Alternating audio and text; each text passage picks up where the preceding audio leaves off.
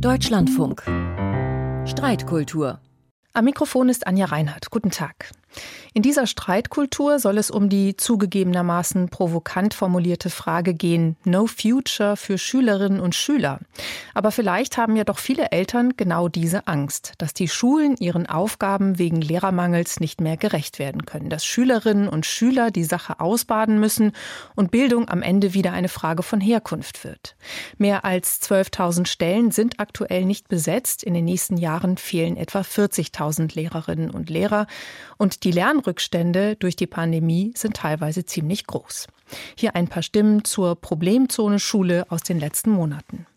Wir haben immer gesagt, was eigentlich nötig ist an Personal und das ist immer immer weit von sich gewiesen worden. Ich glaube, zuletzt auch Frau Prien hat noch mal gesagt, es sei doch genügend Personal in den Schulen, es seien mehr als bisher. Das mag richtig sein, aber wir haben auch ganz andere Aufgaben und wir haben sehr viel mehr Schülerinnen und Schüler. Ja, sicherlich haben wir im Lehrkräftebereich vielleicht nicht immer eng genug zusammengearbeitet zwischen Schul- und Hochschulbereich, denn die Ausbildung der Lehrkräfte geschieht an den Hochschulen. Die Hochschulen bilden zum Teil die falschen aus. Wir sehen, dass die Schülerinnen und Schüler, die ohnehin lernschwach waren, die weniger gute Leistungen in der Schule schon vor Corona hatten, die vor allen Dingen aus bildungsfernen Haushalten kommen, dass die jetzt auch deutlich stärker mit Lernrückständen zu kämpfen haben als Schüler, die all das nicht aufweisen, die aus Bildungshaushalten kommen, die auch früher besser im Lernen waren etc. Also diese Rückstände, die sind da, das muss man auch gar nicht kleinreden. Und es gibt ja seitens des Bundes und des Landes dieses Programm Ankommen nach Corona, wo ja insgesamt 430 Millionen Euro zur Verfügung stellen. Und nach vielen Gesprächen, die wir geführt haben, kriegen wir mit, dass dieses Programm sehr gerne von Schulen genutzt wird. Also wir müssen alle Kinder im Blick haben. Problemzone Schule. Dazu diskutieren heute Claudia Schlottmann, seit 2017 Mitglied des Landtags in Nordrhein-Westfalen und schul- und bildungspolitische Sprecherin der CDU-Fraktion in Nordrhein-Westfalen. Guten Tag, Frau Schlottmann. Guten Tag, Frau Reinhardt. Guten Tag, Herr Meidinger.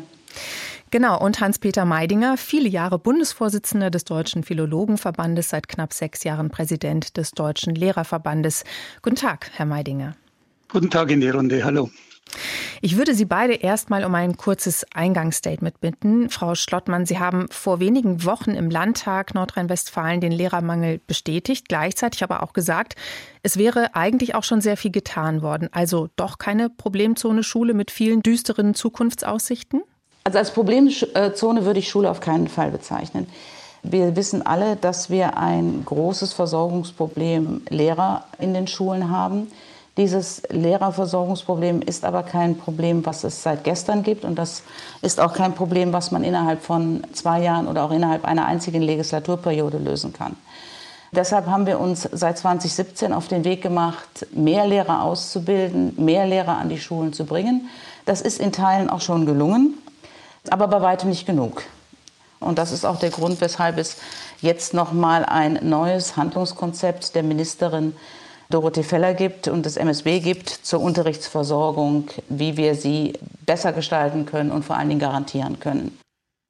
In der Tat ist es natürlich äh, eine Geschichte, äh, die wir ja seit vielen Jahren äh, kennen. Das heißt, hier hätte man natürlich viel früher gegensteuern müssen. Also es gibt ja da einfach hausgemachte Probleme, an denen die Politik ursächlich beteiligt ist. Das eine ist mal den Geburtenanstieg, den es ja seit 2012 gibt kontinuierlich unterschätzt bzw. nicht rechtzeitig darauf reagiert, viel zu spät, erst ab 2017. Man hat in den letzten 20, 30 Jahren zugelassen, dass massiv Lehramtsstudienplätze an den Universitäten abgebaut worden sind. Und diese beiden Fehlentwicklungen äh, sind natürlich eine der Ursachen, warum der Lehrkräftemangel so dramatisch ist. Dazu kommen Ursachen, das gebe ich gerne zu, äh, die die Politik nicht voraussehen konnte, beispielsweise der Zustrom von Flüchtlingskindern 15, 16 beziehungsweise jetzt äh, Ukraine. Das sind natürlich Herausforderungen, auf die wir alle nicht vorbereitet waren. Frau Schlottmann, können Sie da direkt anschließen? Ich möchte noch kurz ergänzen, dass in NRW in den vergangenen Jahren über 10.000 Lehrer neu eingestellt worden sind. Also wieso haben wir denn jetzt so viele Engpässe? Aus unterschiedlichen Gründen. Zum einen reichen die 10.000 Lehrer, die wir zusätzlich eingestellt haben, nicht aus um äh, tatsächlich die Defizite, die wir haben, aufzufüllen. Der zweite Punkt ist, dass wir natürlich deutlich mehr Kinder und äh, Jugendliche in den Schulen haben, durch die geburtenstarken Jahrgänge, aber auch durch die Flüchtlingsströme 15, 16, aber jetzt vor allen Dingen auch durch die ukrainischen Flüchtlinge, die ab Februar 22 gekommen sind. Und hier haben wir allein über 40.000 Kinder in Nordrhein-Westfalen, die wir zusätzlich beschulen. Das ist vielleicht doch ein ganz wichtiger Punkt mit den ukrainischen Kindern. Äh, es sind insgesamt in Deutschland über 200.000, die bislang an deutschen Schulen aufgenommen worden sind. Das ist ein wichtiges Zeichen der Solidarität natürlich. Absolut. Und die Kinder erfahren auch eine gewisse Normalität. Das darf man sicher auch nicht unterschätzen. Trotzdem kann das in der aktuellen Situation funktionieren. Ich bin davon überzeugt, dass es vor allen Dingen auch deshalb funktioniert, weil wir wirklich super engagierte Lehrer und Lehrerinnen haben, die sich auch hier der Verantwortung stellen und sagen, wir nehmen natürlich diese Kinder mit, weil wir die Sondersituation sehen, in der die Kinder im Moment sind. Und ähm, wie Sie schon ganz richtig sagen, es ist sehr, sehr wichtig, dass diese Kinder auch eine Form der Normalität erfahren. An dieser Stelle, wenn es auch vielleicht jetzt hier nicht ganz hingehört, ein großes Dankeschön nochmal an die Lehrer und Lehrerinnen, die das alles stemmen. Zunächst mal muss man tatsächlich sagen, dass äh, die Willkommenskultur, die wir da ja äh, wirklich auch erleben an den Schulen, dass die nach wie vor ungebrochen ist, dass also wirklich eine große Aufnahmebereitschaft da ist, äh, sowohl von den Mitschülerinnen und Mitschülern, den Lehrkräften, den Schulleitungen, aber natürlich auch den Eltern, die ja vielfach dann an den Schulen hier auch unterstützend mithelfen. Trotzdem, äh, glaube ich, darf man die Situation jetzt auch nicht äh, schönreden. Also wir haben jetzt ja eine neue Umfrage auch äh, bei Schulleitungen. Das ist schon Alarmzeichen, dass über die Hälfte aller Schulleitungen sagt, dass sie können keine weiteren ukrainischen Kinder mehr aufnehmen.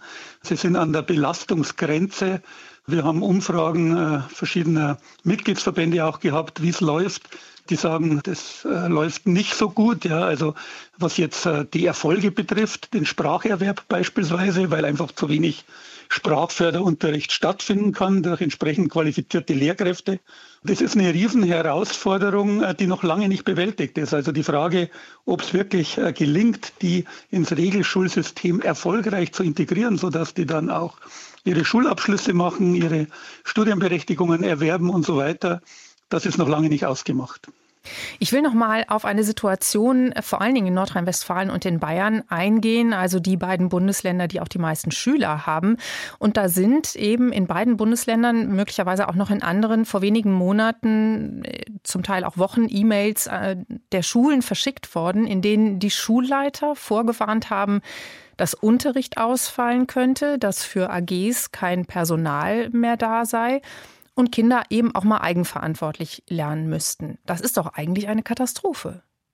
Ja, ja, in der Tat. Ich meine, das ist ja auch unser Vorwurf, dass äh, die Zahlen, die jetzt genannt werden, also ich glaube übrigens, dass NRW da relativ ehrlich ist, während andere Bundesländer bei den Zahlen, also der unbesetzten Stellen, da auch in großem Maße schönrechnen das zeigt auch, was, was ist die Konsequenz.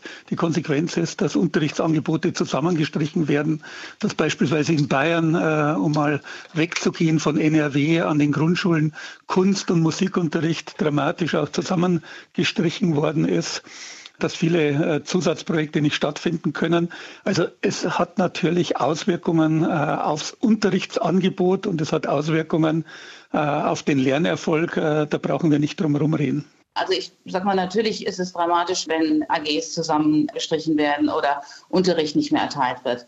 Auf der anderen Seite sage ich ganz ehrlich, eigenverantwortliches Lernen zu erlernen, halte ich auch für durchaus eine positive Kompetenz, die man erwirbt. Also das heißt nicht, dass die Kinder jetzt dauerhaft nur eigenständig lernen sollen. Aber grundsätzlich halte ich das auch für etwas, was man sehr gut lernen sollte und auch später gut gebrauchen kann. Aber ich bin bei Ihnen und ich glaube, darauf wollten Sie abheben dass natürlich ein dauerhafter Unterrichtsausfall und eine dauerhafte Nicht-Lehren von, von verschiedenen Fächern natürlich auch für unser Bildungssystem und für die weitere Bildungslaufbahn der Kinder eine Katastrophe ist. Da bin ich völlig bei Ihnen. Naja, die Frage ist ja auch, wie das eigenverantwortliche Lernen eigentlich gestaltet werden soll, wenn ohnehin durch die Pandemie, durch drei Jahre Pandemie, durch viele Monate Distanzunterricht das eigentlich möglich sein soll. Also da sind ja eben die Lernrückstände so groß, dass das eigenverantwortliche Lernen, finde ich, eigentlich eher eine Zumutung ist. Ich glaube, auch, auch da muss man unterscheiden. Wir haben in der Pandemie, glaube ich, sehr deutlich festgestellt, dass wir anders, als man vielleicht vor der Pandemie gedacht hat, erkennen konnte, wie wichtig für Kinder und Jugendliche die Schule auch als sozialer Ort ist. Wir sind immer davon ausgegangen, dass Kinder und Jugendliche mit ihren äh, Systemen und mit ihren Geräten glücklich sind. Aber wir haben, glaube ich, in der Pandemie festgestellt, dass dieser Sozialkontakt ganz, ganz wichtig ist. Das ist für mich so ein Punkt. Der zweite Punkt ist, dass sich natürlich sehr deutlich zeigt, dass wir Kinder haben, die in Anführungszeichen gut durch die Pandemie durchgekommen sind. Ob sie es wirklich sind, wird sich irgendwann noch zeigen. Aber wir haben natürlich auch das Problem, dass wir Kinder und Jugendliche haben, die nicht nur Lernlücken haben, sondern die einfach auch Probleme in ihrem Sozialverhalten haben oder die einfach auch mit, mit schweren psychischen Problemen hin bis äh, zu schweren Depressionen zu kämpfen haben. Also ich bin ähm, auch ein Anhänger von eigenständigem Arbeiten bei, bei Schülerinnen und Schülern. Ich glaube, das ist ja auch ein Ziel von Schule, äh, die Kinder und Jugendlichen zu befähigen, auch selbstständig zu arbeiten und sich Stoffe selbstständig anzueignen und zu reflektieren. Nur das Problem, das wir natürlich bei Corona gesehen haben in der Phase, als kein Präsenzunterricht stattgefunden hat, ist, äh, dass es viele, viele Kinder gibt, die dazu nicht in der Lage sind. Ja, und zwar Jetzt weniger dadurch, dass die Lehrer sie nicht dazu befähigt haben, äh, sondern weil sie entweder zu jung sind, also gerade Erstklässler, Zweitklässler, oder eben äh, weil sie äh, sozial benachteiligt sind. Wir haben die ganz, ganz große Lücken haben wir an den Förderschulen, also bei Kindern mit Handicaps. Da sagen die dortigen Lehrkräfte, dass teilweise überhaupt keine Lernfortschritte in dieser Zeit erzielt worden sind. Und das ist das Problem. Also Corona, da ist die Schere aufgegangen, die soziale. Und äh, eigentlich ist das jetzt eine Langstrecke, diese Lücken wieder zu schließen. Und deswegen bedauern wir so, dass äh, der Bund jetzt sein Corona-Aufholprogramm auslaufen hat lassen zum 31.12. Gott sei Dank machen die Länder ein bisschen weiter, aber das wird nicht ausreichen. Also beim Corona-Aufholprogramm, um das vielleicht noch mal äh, gerade ein bisschen zu verdeutlichen, ist wirklich sehr viel Geld zur Verfügung gestellt worden. Frau Schlottmann, korrigieren Sie mich, aber für Nordrhein-Westfalen waren es, glaube ich, 430 Millionen Euro. Das ist viel Geld. Ich kann aus eigener Erfahrung sagen, dass von den Schulen teilweise die Rückmeldung gab, das ist natürlich wunderbar, dass man so viel Geld zur Verfügung hat. Andererseits, auch dafür braucht man Personal, wenn man dann zum Beispiel Förderkurse den Schülern ermöglichen will. Das ist richtig, ja, natürlich. Aber das ist auch einer der Gründe, warum wir ja gesagt haben, wir geben das Geld direkt an die Schulen, damit die Schulen sich vor Ort auch darum kümmern können, welche Schüler ähm, haben die Unterstützung notwendig und sich dann natürlich auch vor Ort um das entsprechende Personal auch außerhalb von Schule kümmern können. Also das war so der Punkt, weshalb wir gesagt haben, Schule vor Ort weiß am besten, wer einen Bedarf hat an, an Förderung und was passieren muss und weiß auch vor Ort besser, wen man vielleicht noch ansprechen kann, um diese Förderung dann durchzuführen. Mir ist völlig klar, dass es dafür grundsätzlich zusätzliches Personal bedarf. Aber Frau Reinhardt, Personal, was ich nicht im Bereich der Lehrerberufe habe, habe ich in dem anderen Bereich auch nicht. Und wir sind im Moment wirklich in einer Situation, wo man äh, sagen muss, wir versuchen zu machen, was im Moment geht und müssen sehen, dass wir perspektivisch uns anders aufstellen.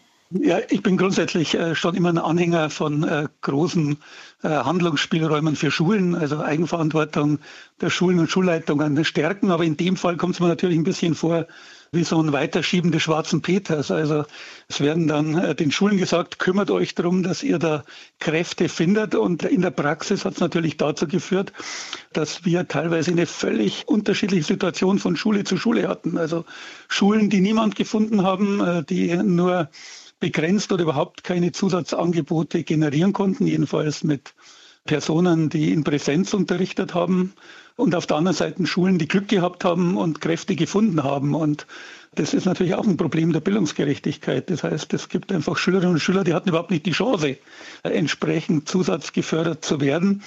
Und äh, das wird sich halt dann in den nächsten Jahren leider dann auch negativ zeigen.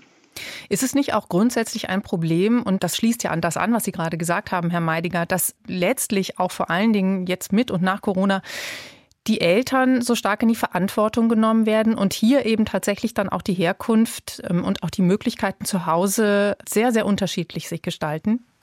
Ja, ja, in der Tat. Also Bildungsgerechtigkeit, Bildungsungerechtigkeit ist natürlich immer schon ein Thema. Wir wissen, dass es einen Zusammenhang gibt zwischen sozialer Herkunft und Bildungserfolg. Wir wissen, wie wichtig auch äh, das Mithelfen der Eltern ist. Wir wissen, dass Schule gegensteuern muss, dass es aber oft begrenzte Möglichkeiten gibt.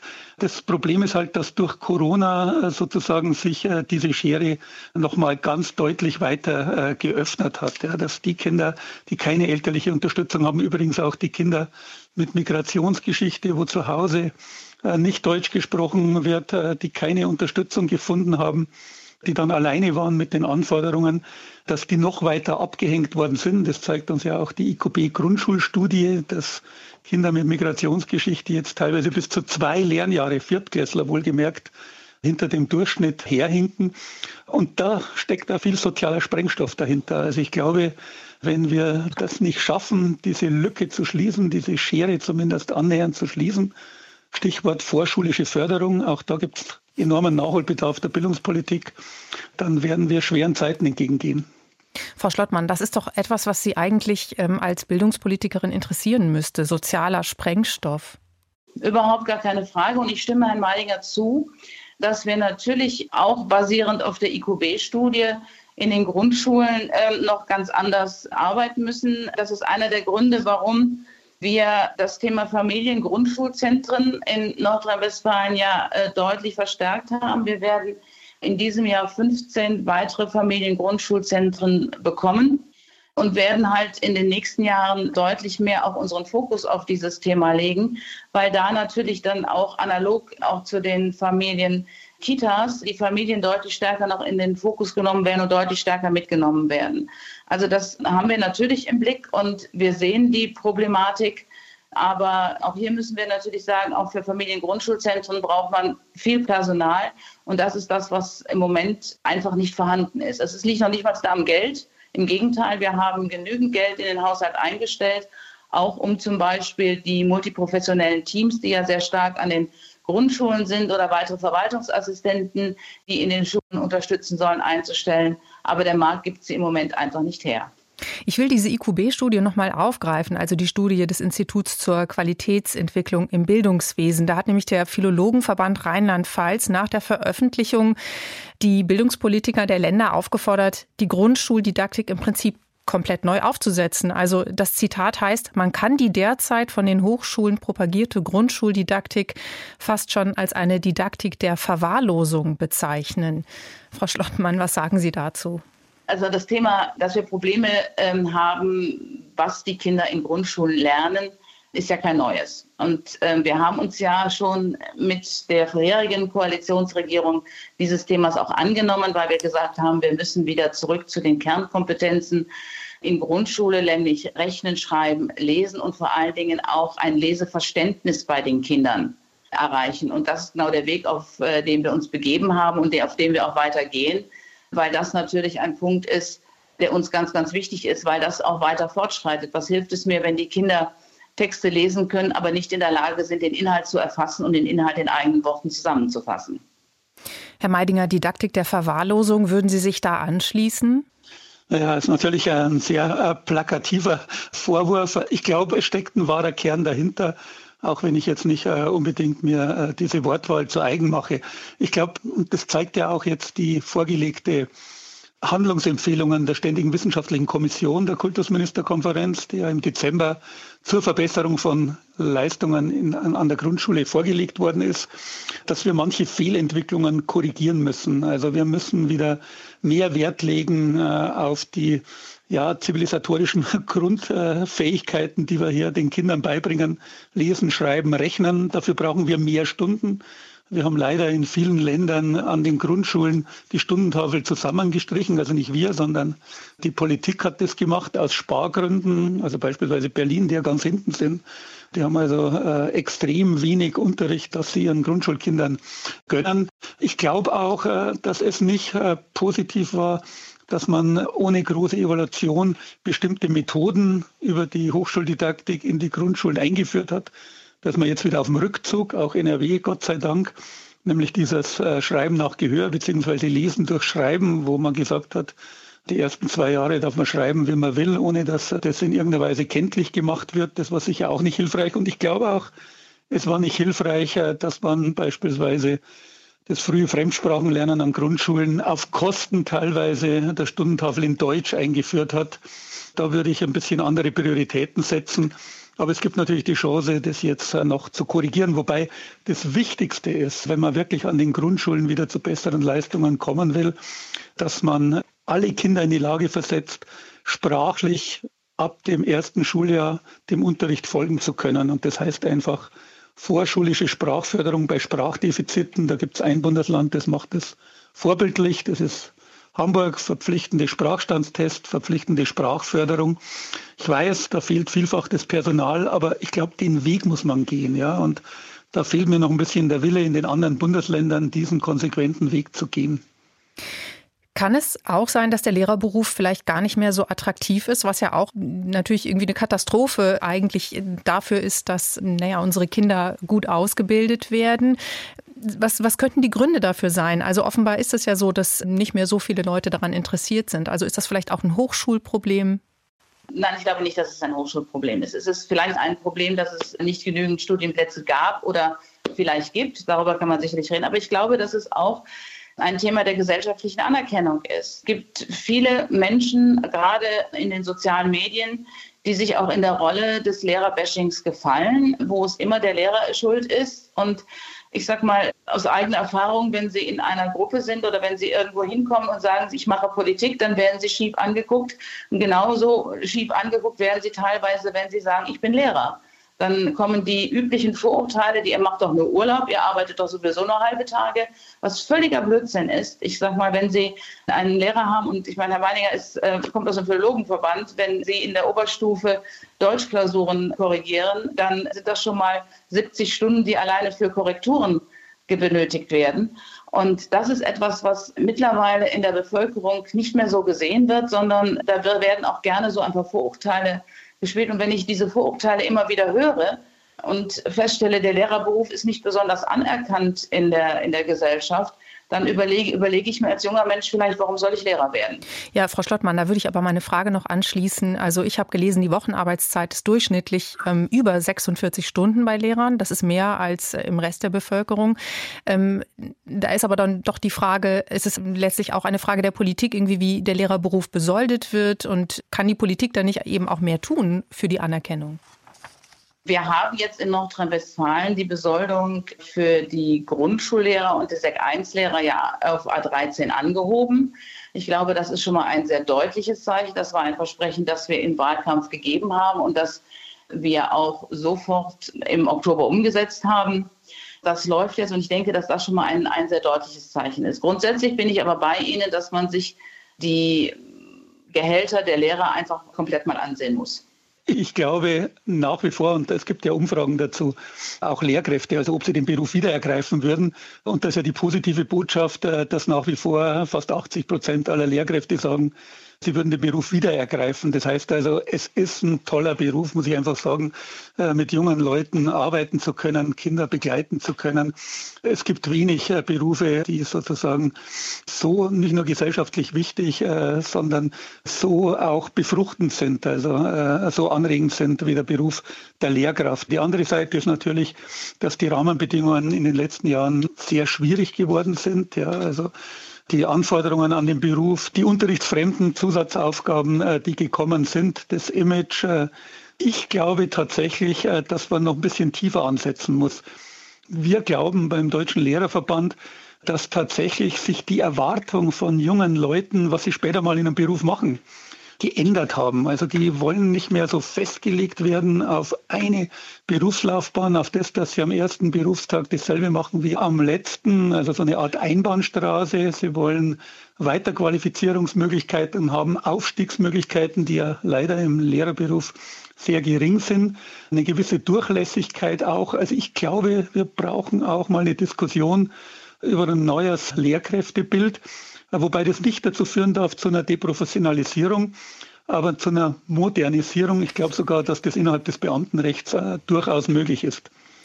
Das wäre wahrscheinlich eine neue Streitkultur. In dieser Streitkultur diskutierten heute Claudia Schlottmann, Mitglied des Landtags in Nordrhein-Westfalen und Schul- und bildungspolitische Sprecherin der CDU-Fraktion und Hans-Peter Meidinger, Präsident des Deutschen Lehrerverbandes. Ich danke Ihnen für das Gespräch. Vielen lieben Dank, Frau Reinhardt. Ja, auch herzlichen Dank an Sie beide. Im Anschluss hören Sie Kultur heute. Danke für Ihr Interesse an dieser Sendung, sagt Anja Reinhardt.